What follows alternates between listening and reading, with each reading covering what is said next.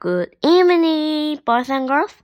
Today I will tell you a new story.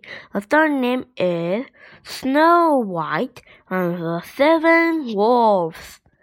Okay, let's begin the story. Once upon a time, a beautiful princess named Snow White was born. Her mother died when Snow White was still just a baby, but after several years, the king was married again. However, the woman he chose as uh, his breed was very different from Snow White's mother. The new queen was wicked and vain he cared for nothing but her own beauty. Every morning, the queen would visit her magic mirror and ask the same question. Mirror, mirror on the wall, who is the fairest one of all? The mirror replied, You, my queen, are the fairest of all.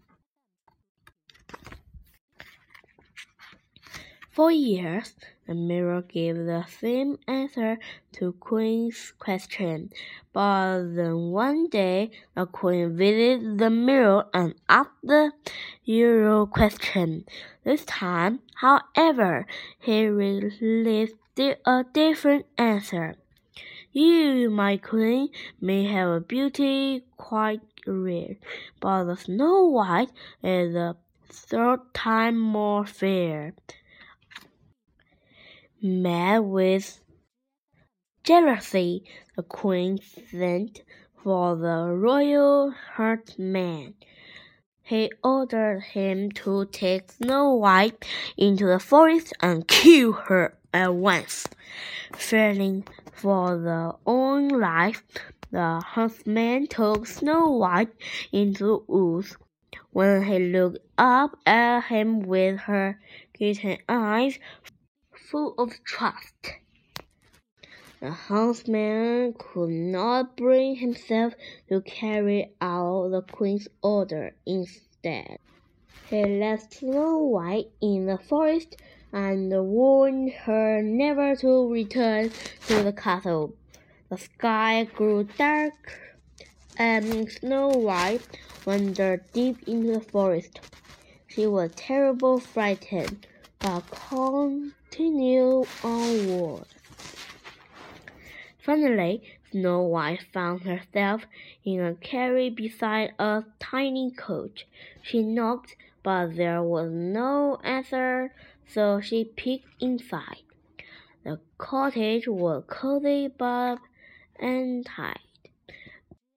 Perhaps if I tidy this little cottage, she thought, no one would mind if I have been a bit of dinner and warm myself by the fire.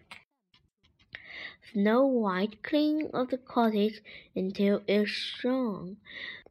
Only then did she take a bit of bread. She sat down on on one of the beds uh, to wait for someone to come home. No one was so tired, and the bed was so cozy that she soon fell fast asleep.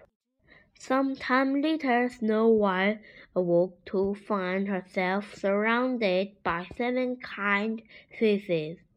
The seven dwarfs as they happened to be, welcomed her to their cottage and asked how she had found their home.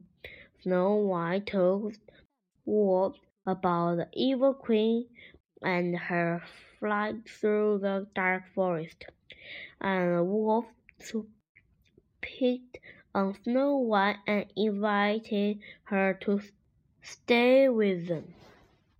They end. Do you want to know what happened next? Next story, I will continue this interesting story. Goodbye. Thank you for the listening. See you next time.